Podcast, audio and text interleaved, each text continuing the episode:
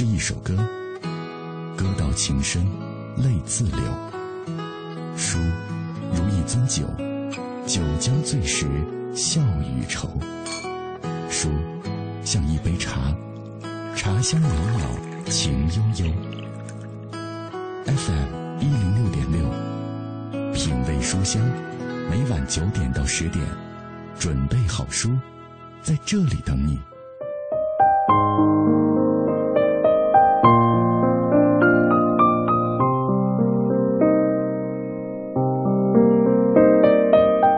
依旧是雾霾很严重的北京，依旧是晚上九点。各位好，我是小马，感谢你又在城市纷扰的电波当中找到我的声音世界。这里就是由小马主持的品味书香，每天晚上我都会带来一本书或者一个朋友，跟你一起来分享这书中的世界，这书外的人生。今晚我带来的这本书来自于日本《朝日新闻》的资深记者野岛刚的作品《两个故宫的离合：历史翻弄下两岸故宫的命运》。纵观这个大千世界，英国有伦敦大英博物馆，美国有纽约大都会博物馆，法国有巴黎的卢浮宫，但是在这个世界上却有两个故宫博物院。两个故宫是东亚近代史的产物，更呈现出了政治权力与文化深层结构的样貌。而野岛刚的这本书就从这个我们都知道却很少有书籍会从这个角度展开和书写的层面切入，为我们梳理了两个故宫的世纪纠缠。今天晚上我们就请到了野岛刚老师来跟我们分享他的这本书。那在节目进行的过程当中，也欢迎大家来跟我们保持紧密的联络。微信参与的方式是微信公众平台上搜索“文艺之声品味书香”，微博参与的方式，新浪微博中搜索“品味书香”或者“小马 DJ”，你就可以在第一时间找到我们。今晚我们的互动话题，就请大家来说一说有关于故宫的话题吧。北京故宫或者是台北故宫，你去过哪一个呢？有什么样印象深刻的部分？今天晚上欢迎大家来跟我们分享。当然，在今天节目正式开始的时候，按照惯例，我们还是要先来关注今日阅读观察。今日阅读观察。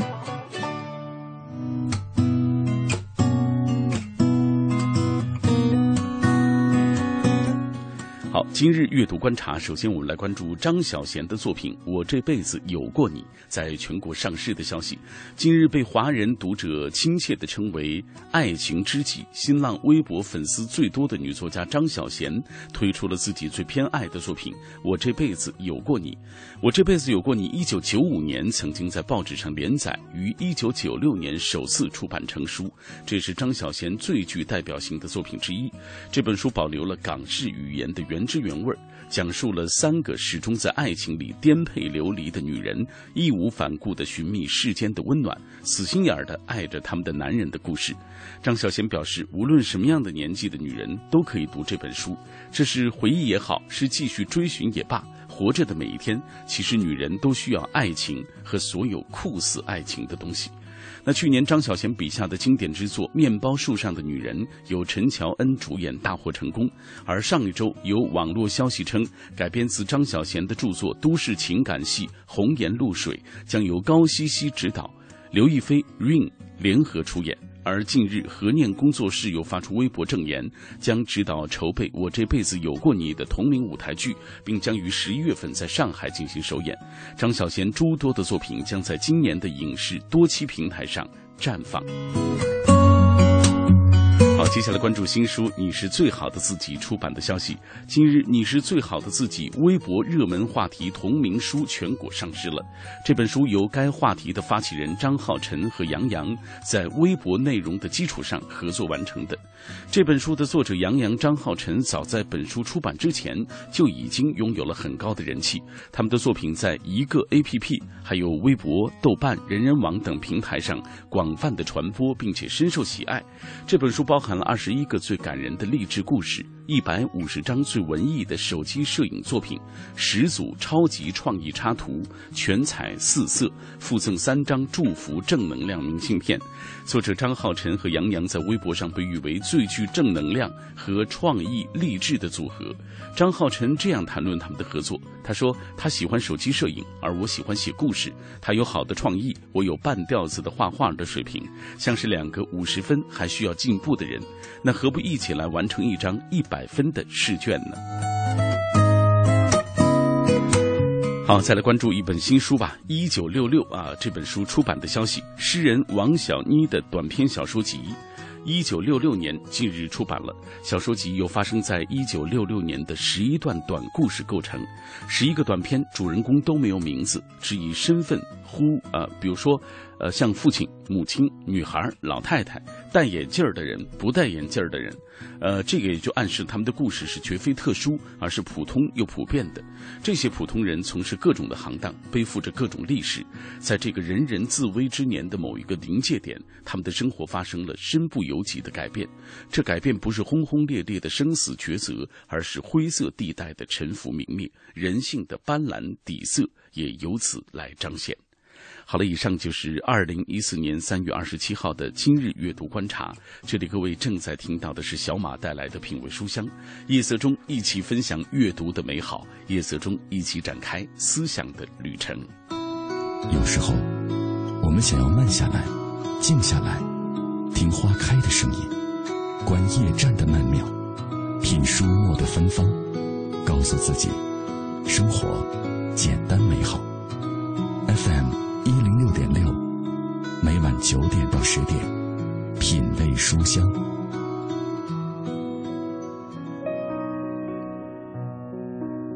每周一到周五晚上的这个时间，我都会和你走一段路，分享一本书，也借由书的世界，能够走进彼此的心海当中。嘿，我是小马，继续问候你。这里是我主持的品味书香节目。今天晚上我带来的这本书是《朝日新闻》的资深记者野岛刚的作品《两个故宫的离合：历史翻弄下两岸故宫的命运》。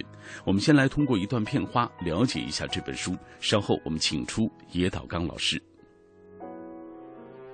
只有共同的历史，才有共同的未来。最会讲故事的日本媒体人。带你见证两个故宫的离合。今晚分享两个故宫的离合，历史翻弄下两岸故宫的命运。英国有伦敦大英博物馆，美国有纽约大都会博物馆，法国有巴黎卢浮宫，日本有东京国立博物馆，但在这个世界上却有两个故宫博物院。两个故宫是东亚近代史的产物。故宫的魅力根源来自于数次奇迹式的历史转折。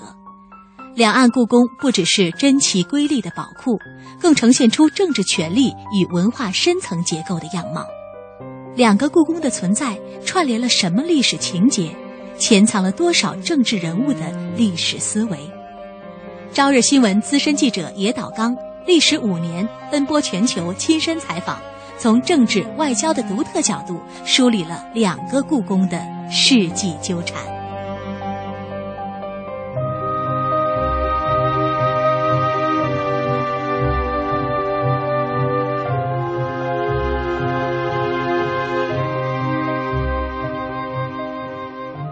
品味书香，我们今天为大家介绍的这本书是来自野岛刚老师带来的这本书，叫做《两个故宫的离合》。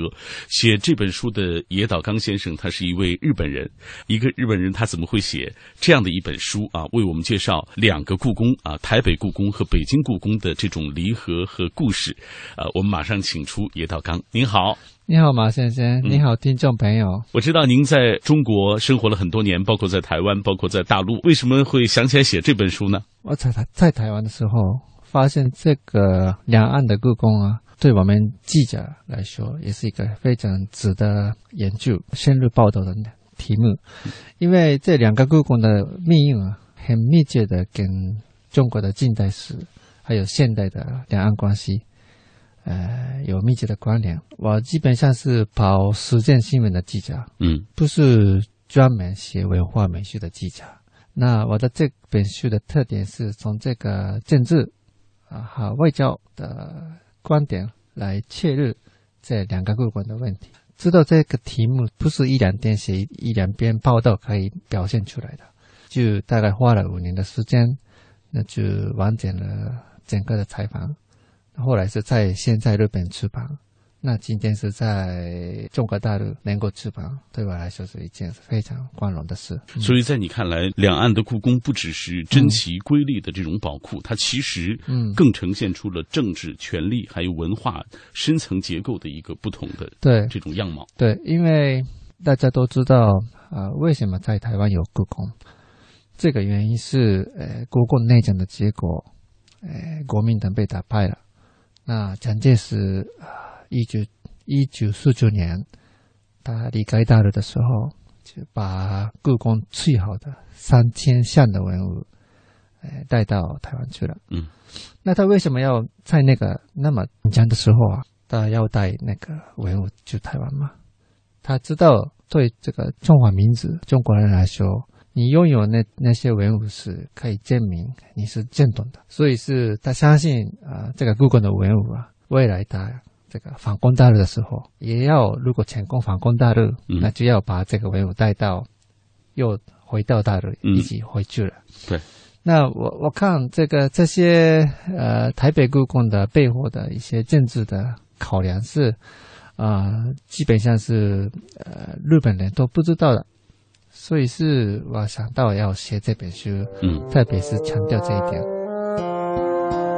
作者野岛刚，一九六八年出生。自日本上智大学新闻系毕业后，进入朝日新闻社展开记者生涯，曾任职于朝日新闻社佐贺支局、西部本社等。二零零一年担任驻新加坡特派员，曾赴伊拉克、阿富汗等战地前线采访，著有《伊拉克战争从军记》，朝日新闻社出版。二零零三年，其后担任东京本社政治部记者。二零零七年到二零一零年担任驻台北特派员。采访报道两岸三地华人圈的政治、外交、文化等多面向议题。目前担任朝日新闻国际编辑部副部长。近期作品有《迷之名画》《清明上河图》《银轮的巨人》等。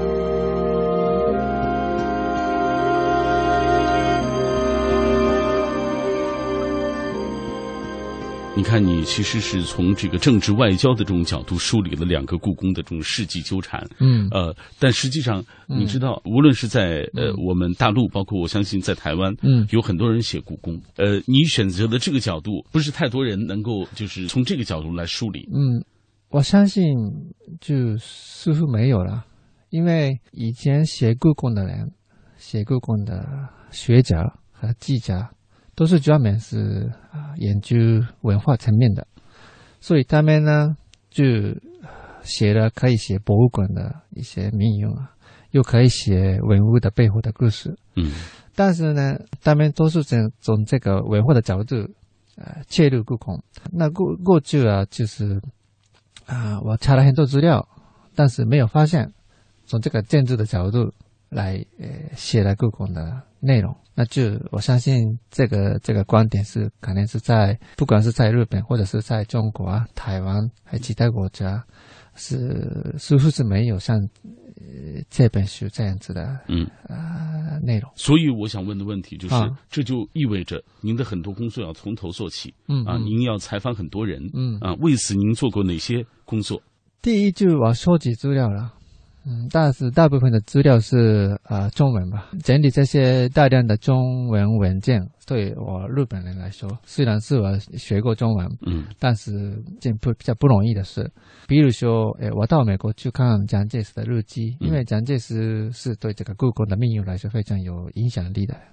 那我到美国有那个蒋介石的啊复活研究所，嗯，那看他的日记的时候，他的日记是都是那个那个时代的人的写的文章嘛，嗯，繁体字。啊，而且就那个不是印出来的，是一个手笔的。哦，所以是看的时候真的是很吃力的。中国的学者都很吃力，像我这样的日本人，真的是花了很多时间。同时，呃，我访问了很多跟过去跟故宫有关系的所谓的老故宫，把文物从中国大陆带到台湾去的，嗯故宫的职员，他们叫做老故宫，有的是从这个湖南来的，有的是这个四川来的，嗯有的是从北京来的。对，那这所以这有一个语言的问题。语言的问题是很这个难度也比较高，嗯啊、所以是我大概这个花很多五年的时间的原因是，主要是整理资料的时间是比较多了。两个故宫，与其说是外形相似的双胞胎，还不如说是一张分裂的地图。两个故宫的离合，历史翻弄下两岸故宫的命运，带你见证两个故宫彼此的生存历史，并拼凑出中华世界的未来。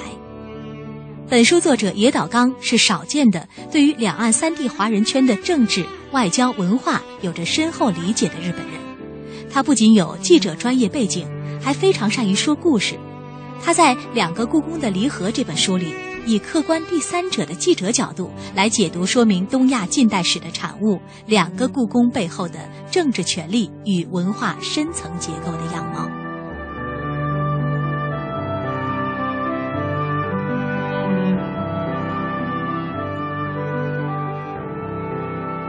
呃，你看要采访很多的人，是。嗯、然后要整理很多的资料，对然后这个是。搜集的过程，包括采访的过程，嗯。就是一个挺漫长的过程。这五年就是为这么一本书啊，付出这么大的努力，其实我在我在交流新闻做一个记者吧，嗯。基本上每天要上班采访写稿，晚上下班啊开始做这个我自己的写学的工作，嗯。所以是对我来说是晚上还有很早起，早上啊，嗯，啊晚上啊，就是除了本身的工作以外的时间，啊，对，就就花在这个写书的上面吧。啊、有时候我工作很累啊，可能比较啊、觉得感到疲劳，但是我还要写，嗯啊、因为我也觉得一定要完成这个任务的。我发现这个故宫的历史和命运啊，跟我们日本人有很密切的关系。嗯比如说，日本人没有到东北去打仗，没有到华北啊，嗯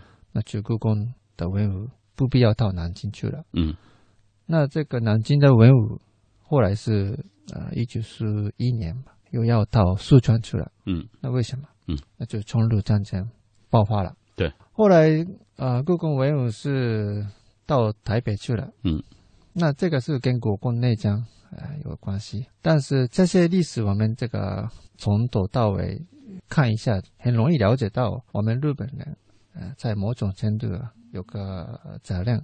所以正是因为有这么紧密的这种政治的联系啊，种种文化的这种连接，所以呃，你觉得写这本书其实是很有必要的。嗯，对，对我来说是一个啊，一定要完整的，一定要做好的工作。呃，这本书是共分为八章，第一章先是写到了这个民进党嗯啊、他要进行故宫的这种改革。对，因为我在台湾的时候，刚好是民进党执政的时候，啊，二零零七年我到台北去的时候是、嗯还是啊陈水扁当总统吧。嗯那呃民进党推动的所谓、呃、故宫改革，就是他们要把它去中国化，因为这个是他们的跟跟他们的政治思想有关系。嗯，所以他想改变故宫的这种地位。对，就是本来是故宫是中华文化的博物馆吧，嗯那他们要把它改变成啊亚洲文化的博物馆。我觉得呢，一个博物馆的定位，一个政府改变，那博物馆的定位还要改变吗？这个情况是一般是在其他国家不会发生的，只有在世界上，只有在台湾嗯。发生这件事。后来二零零八年那个时候啊，也还在马英九国民党嗯。打败了嗯。民进党，对。上台了，那他们马上这个故宫的定位就从这个亚洲又回到啊中华文化的博物馆，嗯，对，所以两千年民进党啊、改变一次，然后二零零八年又改变一次，嗯，仅仅在这个短短的十年内，一个博物馆的定位换了两次，嗯。啊、我感到啊，我感非常感到这个是非常非常特殊、非常特别，只有在台湾发生。嗯，那为什么它有有这有这么的奇怪、很特别的情况呢？因为是故宫和政治嗯。有太密切的关系，所以是政治改变，那故宫也要改变。嗯嗯啊，那我觉得那个时候就我写这本书的灵感是会出来了。呃，紧接着您写到了就是辛亥革命的时候，啊呃，故宫文物对的流失的这种情况，对实际上这就是开始回顾了。啊，对，因为一个国家的强弱，就是繁荣和衰退和文物的命运啊，也是有密切的关系。就是国家强大了，那就那个他们收集很多文物；国家衰退了，那就他们国内的一些文物文化流失到海外。清朝末期到民国初期，啊、中国是非常落后了。嗯所以是那个时候，呃，包括紫禁城的文物都都都到海外去吧。对，那这个故宫，咱们到了南京，又到四川，又到台北，这些呃流浪的过去啊，嗯也有跟那个中华民族中中国这个国家的苦难在这个背后存在着。对对对，那我应该要写故宫的时候，从这个回到啊、呃那个时代啊、呃就是清朝末期到民国初期的，嗯从那个时候开始谈这个故宫才对了，相信是这样子。没错没错。嗯，您在这本书当中也说到了，那个时期是文化流失的一个主要的一个时期啊是。是，呃，我们也看到大量的故宫的文物从嗯中国、呃流失出去，呃流失到海外的各个、欧美，对对各个角落。嗯，但是也有人说，这种文化的流出啊，嗯就是也把中华的文化传播到了世界。是是是。嗯有人说是中国人的这这种文物的流失是呃中国的耻辱，这个我可以理解。对，其实日本的不少的文物也都都都流失到欧美国家了。有些日本人主张是应该要挽回啊，这个是我们文物的保护，所以一定要挽回。对，嗯这个也是一个想法，我我不反对。对，但是呢，我相信这些过去流失到海外的中华文文物，后来你在在在日本或是在欧美国家产生了什么样的效果呢？嗯就是引起了当地人的对这个中华文物的兴趣嗯和尊敬。嗯那后来是很多人就通过这个文物喜欢中国，学习中国，要理解中国。嗯那对这个情况呢，我觉得这个情况对中国来说是好不好？我觉得是一个是不错的结果吧。嗯所以是这个有有一个一个一个现象，有两个层面。对，嗯，所以是我们不能说好坏，嗯因为都是历史吧。嗯，啊，那我们可以分析，可以了解，没错。嗯那已经是发现的，所以是我们把它看作一个客观的历史来描述分分析，那就好吧。嗯，好。偶然听别人的歌，会有许多感慨，一时间心里涌起许多的迫不及待。平息了连连风尘，才知道那些曾经拥有，却不是爱。握着的手已是昨天，做了没说的事，你是否真的明白？梦里遇见秋一样的你，醒了是飘着片片红叶的现在。常常想时光的事，多少有些无奈。他们说不必惦念着你的未来，但忘了匆匆而过的故事。日子总是无聊，偶尔精彩。走过的路已是昨天，说了没做的事，你是否还在期待？梦里遇见秋一样的你，笑着就像红叶的现在。伴着歌声继续问候各位，这里你正在听到的是我主持的品味书香，我是小马。今天晚上带来的这本书来自于日本朝日新闻的资深记者野岛刚的作品《两个故宫的离合》啊。今天在我们节目进行的过程当中，我们也谈到了一个话题，就是北京故宫、台北故宫这两个故宫，你去过哪一个？有什么样的印象深刻的？白雪公主妹妹说：“今年夏天要计划去台湾的呃台北故宫去看一看啊，感受一下台北的故宫博物院。呃，然后还有下面这位 blue lily，他说朝代、地域、邦国啊更迭交替，在这样的过程当中，作为后人的我们，除了从文字当中找寻，就是从历史遗留的建筑和文物当中去找寻了。”所以他觉得这种故宫啊，这种呃里面的宝物，包括他们的建筑的风格，其实是传承了历史和文化。好了，马上进入到今晚的广告时段，广告之后，欢迎大家继续停留在小马的阅读旅程当中。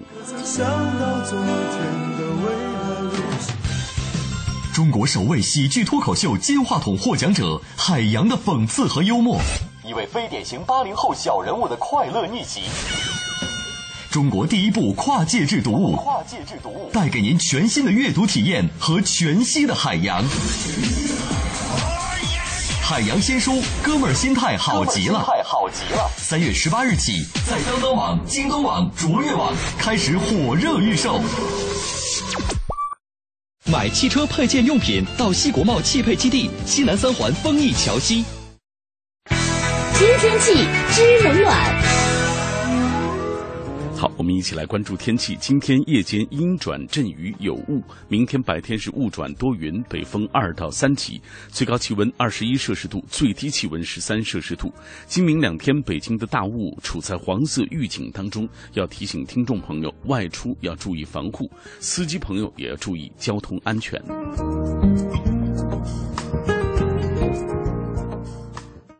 人保电话车险邀您一同进入海洋的快乐生活。我最近发现，好多人特别拽，想起来我就来气。你说说，这帮人验车有人代办，事故车有人代管，修车他们不花钱。北京三百多家 4S 店直赔，随便挑地儿。最可恨的是，买车险还比别人少花百分之十五啊！还有大礼包给他们，他们凭什么？凭什么？哎，谁让人家打人保电话车险投的保呢？四零零一二三四五六七都存上，咱都打。欢迎收听海洋的快乐生活。大家好，我是海洋。今天早上发生的一件事让我崩溃了，朋友们呐，非常崩溃呀！我说我的我的妈妈呀，我不知道我妈现在听没听，听我也没办法，我得说了。你征用我的屋子，占用我的衣柜放东西，我也认了啊。你想变年轻啊，买一个黄色的一个假发戴，我也没什么意见啊。你怕你那个假发变形，拿我足球撑着，我也觉得理所应当。但是你是不是应该告诉我一声？你把那玩意儿放进我衣柜里了？你有没有想到，我今天早上大早上迷迷糊糊起床找衣服，然后打开衣柜，一个头滚下来，是一个什么心情？我我在办公室睡了一下午觉啊！我呀，小胡他们说不行，杨哥，我们给你找个大师送送吧。海洋的快乐生活，下个半点见。海洋的快乐生活由人保电话车险独家冠名播出。电话投保就选人保。四零零一二三四五六七。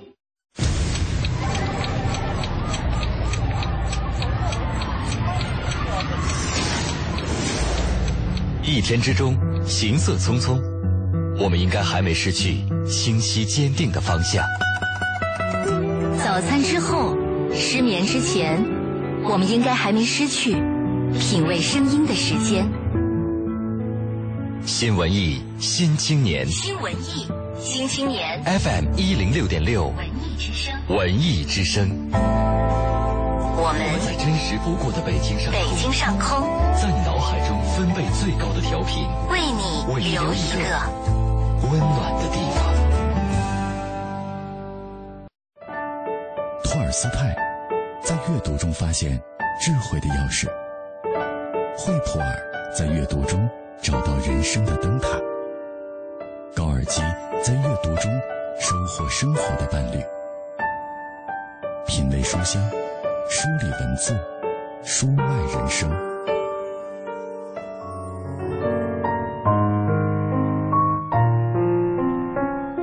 都是世俗的俘虏，在人际当中徘徊，在情感当中纠结，在欲望当中，有时候会不择手段，悔恨与不满常常萦绕心头。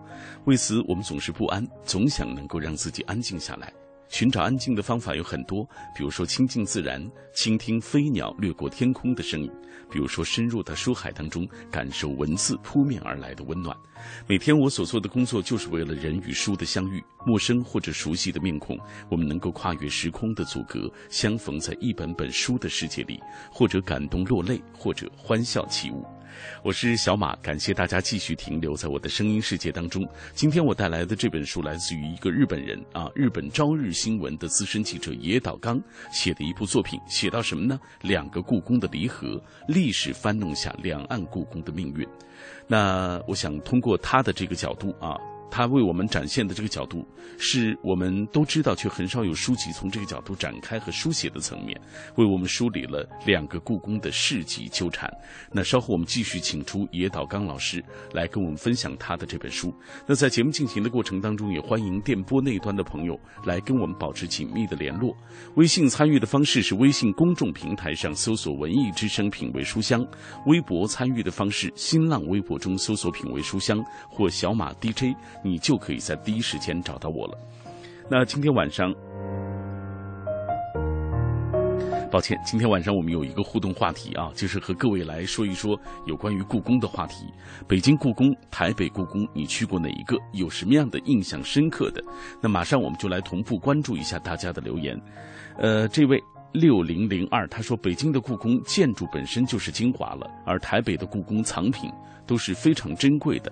还有一位斐然，他说我去过台北啊，也看到过台北的故宫博物院，但是我现在还没有去过北京啊，咱们的首都，呃，没有来到过北京，所以他就没有机会能够到北京的故宫来看一看。下面这位他说，去年十一月份去过北京的故宫啊，印象最深的是里面的那些美丽的建筑，那些充满了古朴的风格、传承历史的那些建筑，当然还有就是里面的。真的乌鸦啊，心情也不像以前那么糟了，感觉看到的是很新奇的感受。呃，当然还有更多的朋友可能两个都没有去啊。呃，那年到北京故宫的时候，有一位朋友说来到北京故宫，可是那天刚好就不开放。嗯，下面零呃祖嘉玲他说零九年我去过北京的故宫啊，是呃那那一次是免费的情况啊，去看了一看，呃，应该说是大开眼界。下面这位张幺三七幺，他说：“说实话，挺惭愧的啊，我就生活在北京城。”但是，刚才说的北京故宫和台北的故宫博物院都没有看过，但是在电视上看过很多报道。故宫给人的印象是高大森严，有不可一世的威严。都说三尺禁地，在古代每每听到紫禁城三个字，都会心惊胆战。那里面珍藏的国宝，那更就更是很珍贵了，每一样都是无价之宝。之所以能够吸引很多游客不远千里来到故宫，是因为。不仅它代表着皇权，更代表着古人的智慧。祖嘉玲说：“虽然目前我还没有出过国，但是大英博物馆、纽约大都会博物馆以及卢浮宫的部分展品已经在国家博物馆看过了，还看到过意大利、新西兰、德国列支敦士登等等国家的一些优质的展览。”还有朋友提到了严嵩看台湾这本书当中介绍过国立故宫博物院时说。呃，他们的这个镇馆三宝分别是翠玉白菜、肉形石和毛公鼎。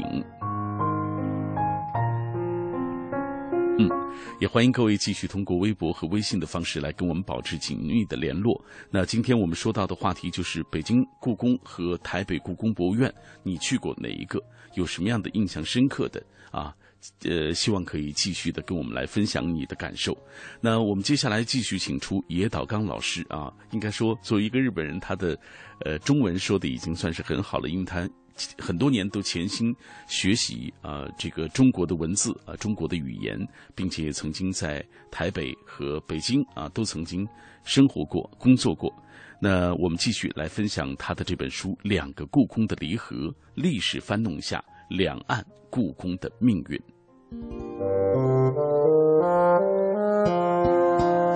作者野岛刚，一九六八年出生，自日本上智大学新闻系毕业后，进入朝日新闻社展开记者生涯，曾任职于朝日新闻社佐贺支局、西部本社等。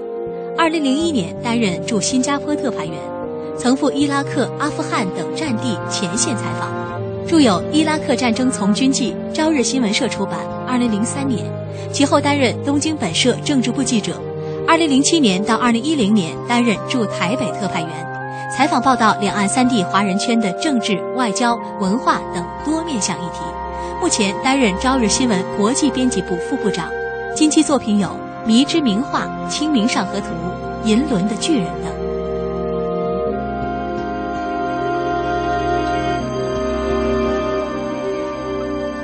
各位此刻正在听到的是来自中央人民广播电台文艺之声的品味书香。嗯，我们今天为大家特别推荐的这本书叫做《两个故宫的离合：历史翻弄下两岸故宫的命运》。今天我们特别邀请到了这本书的作者啊，这是日本朝日新闻的记者野岛刚先生，为我们来特别推荐他的这本书。刚刚我们也分享了很多您这本书写到的一些呃精华部分。上半时段我们也说到了，在民进党当时主政情况下的这个啊改变故宫的定位，对啊进行故宫改革是啊也回顾了呃辛亥革命前后这个故宫文物流失的一个相关的一些情况。故宫的文物离开了故宫，离开了中国，开始了它漂泊的命运。也就是您在第三章就写到了这些漂泊的文物，嗯啊他们各自的不同的这种命运，嗯。嗯，对，来，如果是文武一直都在北京的话，例如说一九四二年的伦敦嗯。展览没有实现了，对，一九四二年的伦敦故宫展览是在英国啊起产生了很很大的轰动，嗯，大家都很很很关注，然后那边的人就呃开始对这个中华文化的兴趣吧，影响很大。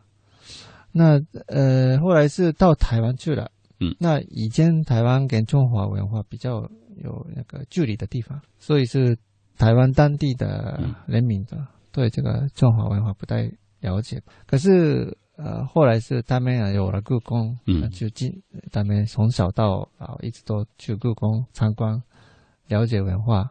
那就这个漂泊的故宫用漂泊的历史是在各地呃就。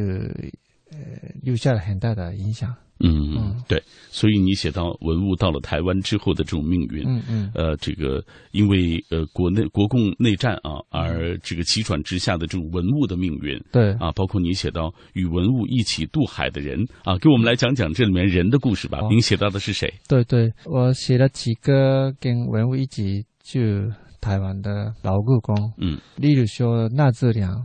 他在他写了很很多书吧，所以在中国也有出版过，他很有名。他本人是玉器的专家，他是盲子，好像高中毕业就马上开始在故宫上班，慢慢的成为专家。我在台湾的时候他已经过世了，所以是没有办法跟他做个直接的采访。嗯，可是我我访问了他的家族，那就他们说，就那族人一直都相信。自己总有一天就可以把故宫文物一起回到中国大陆，但是这种梦想是没有实现嘛。然后我采访了几个老故宫，每一个人都说，他们当时来台湾的时候，可能是几年，最多是十年连寿，那就可以回到自己的嗯故乡。故乡嗯对，但是他们呢，就后来一直都在台湾。对，有的人是两岸的交流。还没开始的时候过世吧，所以是他们就一辈子都一直都在台湾。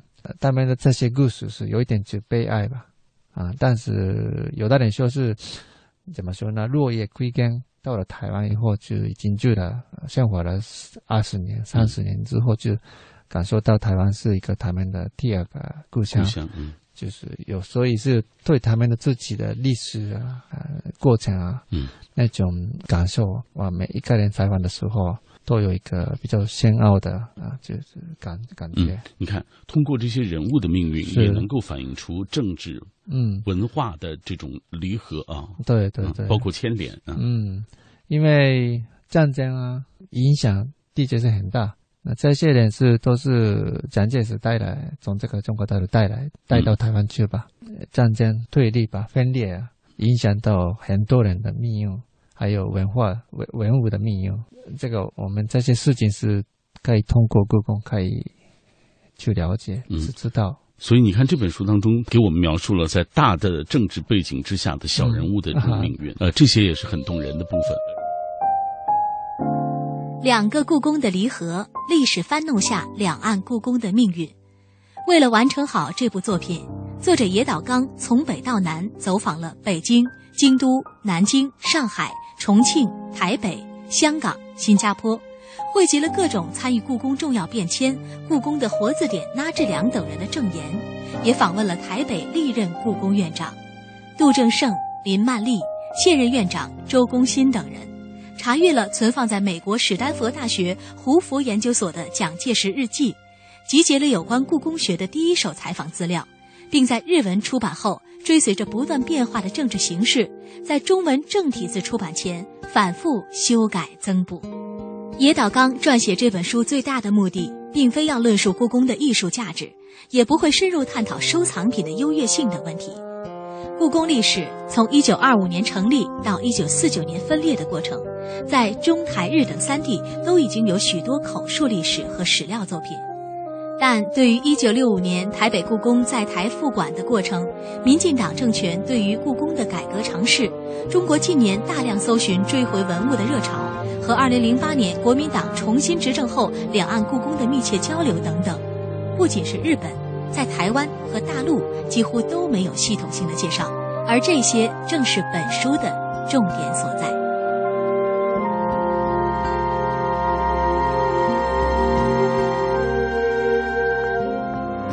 顺着您刚才所说的啊，从此以后就迈入了两个故宫的这种时代。对，啊，两个故宫的时代，台北的故宫，他们叫做中山博物院。为什么叫中山博物院？因为台北故宫建设的时候。还是蒋介石当那个总统吧，那他很重视这个台北故宫的建设。他觉得，因为他对这个孙中山的那种崇拜是非常大的，所以他决定是把这个故宫的博物馆的名称，呃，做成一个中山博物博物馆。故宫的文物在这个中山博物院啊博物馆，嗯，呃，展览吧。那是对蒋介石来说，这是一个临时。措施，嗯，他相信这个反攻大陆成功了，对，那就一定要把文物带到大陆去回去。那这个后来是这个博物馆是变成是空的，所以那个他要把孙中山的有关的展览品带到这个原来的故宫的那个台北故宫，对，是那那个时候是可以成为是真正的中山博物院。所以他他那个时候是有这个思考，嗯。啊考量，嗯，所以他把这个民间是做成中山博物馆。嗯，你看这也很明显，这也是政治的因素造就的是一个结果。那台北故宫的开幕是孙中山的生日，嗯。啊，这个也是很很明确的表示蒋介石。他故意选择这一点是啊，在他看来是很有标志性的一天嘛。所以，呃，这个进入两个故宫的时代，这段时间实际上也是。大陆和台湾比较对立的一个时间。对对对，这本书通过您的讲述，通过您这个笔下的这个故宫，我们就可以看出，其实是在不同的历史时期，故宫的命运也是不同的。对，这个所谓的故宫是共产党和国民党对立的时候啊，两个故宫是分割的，也是对对立的，没有交流吧？嗯，大概九十年代啊，两岸开始交往，更多交流了。对，交流了，那就故故宫的交流了。稍微是也是开始，后来民民进党执政了，民进党要改造故宫，那这个方向跟北京故宫的方向又开始不一样，所以是他们的交流是有处理的。嗯，后来二零零八年国民党上台，这个两岸的交流又开始增多，对密切了。嗯，所以是故宫的交流啊，也是突然间呢非常密切了。嗯，两个故宫与其说是外形相似的双胞胎。还不如说是一张分裂的地图，两个故宫的离合，历史翻弄下两岸故宫的命运，带你见证两个故宫彼此的生存历史，并拼凑出中华世界的未来。本书作者野岛刚是少见的对于两岸三地华人圈的政治、外交、文化有着深厚理解的日本人。他不仅有记者专业背景，还非常善于说故事。他在《两个故宫的离合》这本书里，以客观第三者的记者角度来解读说明东亚近代史的产物——两个故宫背后的政治权力与文化深层结构的样貌。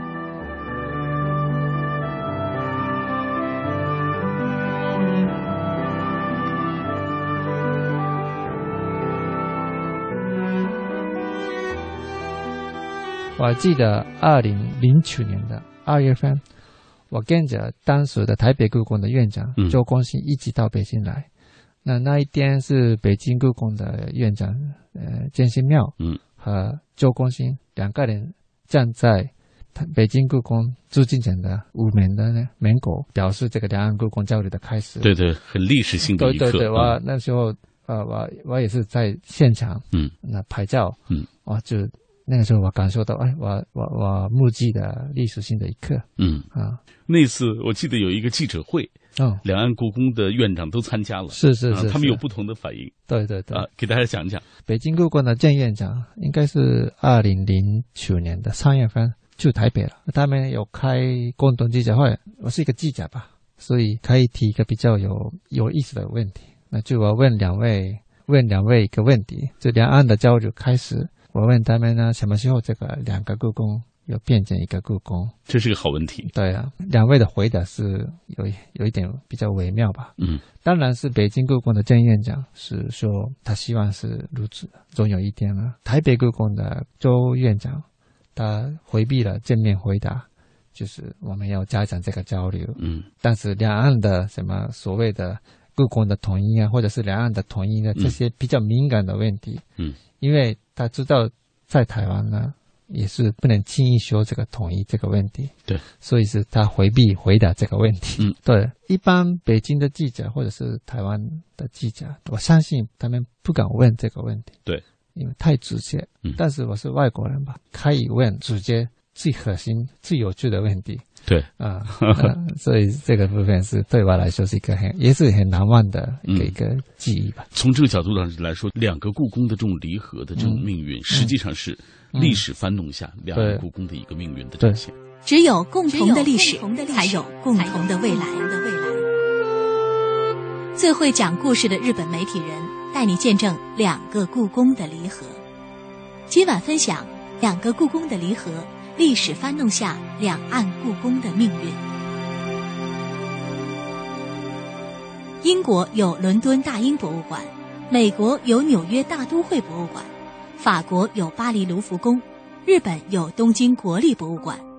但在这个世界上，却有两个故宫博物院。两个故宫是东亚近代史的产物。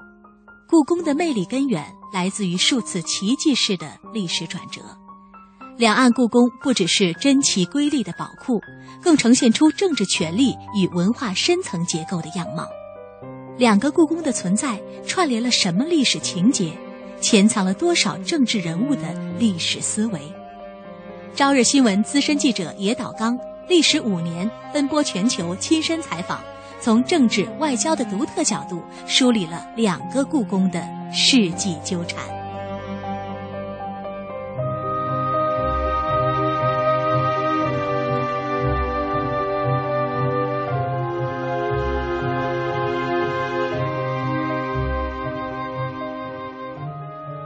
在中国或者是在台湾那边，都是两岸问题，是属于比较敏感的问题。如果从这个直接的政治层面来切入，那可能是太敏感嘛。但是通过这边，通通过这些文化故宫，嗯，来描述这两岸的问题，那可能是第一，就老百姓也比较容易理解，特别是日本人来说，两岸问题太复杂，也不太了解过去的背景。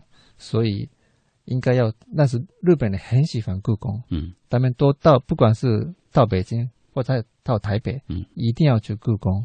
所以日本人对故宫的那种感情是很深的，嗯，对日本的读读者来说，通过这个故宫这个题材，就了解两岸问题，嗯，还有中国的历史，嗯。是一个嗯，我在日本受欢这本书受欢迎的原因之一。嗯，呃，写两岸的故宫，写大陆和台湾的这种政治，是。是由一个第三方的一个人来写，嗯站在他的这个角度，嗯。来个表达他自己啊、嗯。对于这个问题的一些理解。两个故宫的这种离合，见证两个故宫的这种历史，实际上它也串联起了历史的情节。嗯。这其中也潜藏了很多政治人物的这种历史的嗯。这种思维，所谓他们的个人的命运等等，都在其中。看似是呃两个故宫的一个命运，实际上是历史大背景的一个政治的这种命运。对，嗯，好，今天我们非常开心能够请到野岛刚先生能够做客我们的节目啊，谢谢马为我们带来嗯这本非常精彩的书。大家对这本书，我想会有非常浓厚的这种兴趣，嗯也建议电波那端的朋友去书店买一本。谢谢。谢谢谢谢谢谢马先生。嗯两个故宫的离合，历史翻弄下两岸故宫的命运。为了完成好这部作品，作者野岛刚从北到南走访了北京、京都、南京、上海、重庆、台北、香港、新加坡，汇集了各种参与故宫重要变迁、故宫的活字典拉志良等人的证言，也访问了台北历任故宫院长杜正胜、林曼丽、现任院长周公新等人。查阅了存放在美国史丹佛大学胡佛研究所的蒋介石日记，集结了有关故宫学的第一手采访资料，并在日文出版后，追随着不断变化的政治形势，在中文正体字出版前反复修改增补。野岛刚撰写这本书最大的目的，并非要论述故宫的艺术价值，也不会深入探讨收藏品的优越性等问题。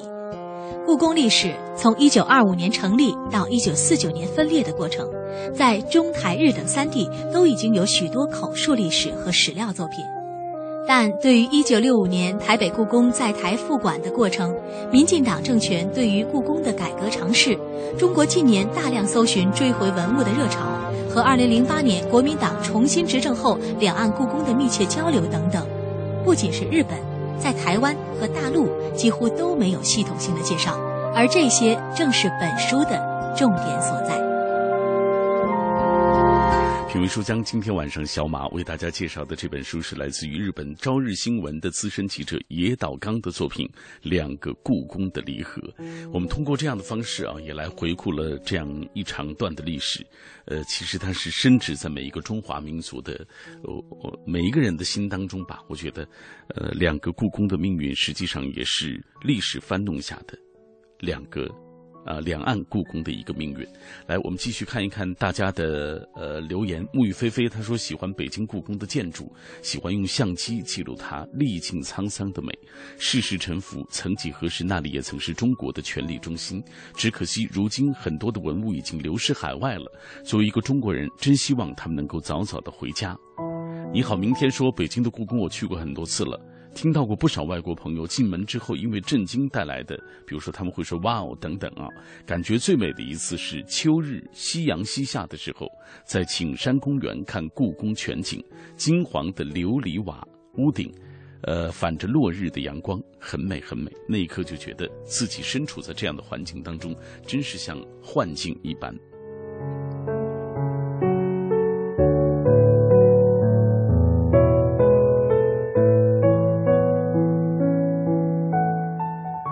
继续来看一看大家的留言。今天很多朋友说到他们对于故宫的一些印象，很多朋友进入北京故宫之后的第一反应都是太大了啊，人太多了啊。我们最近也在看到，呃，故宫北京的这个故宫博物院也在进行限流分流的一些措施啊，希望还有一些就是免费啊，特殊时间的一些免费的情况，希望我们有一天啊，能够有更多的人能够进去，进入到故宫当中看一看我们。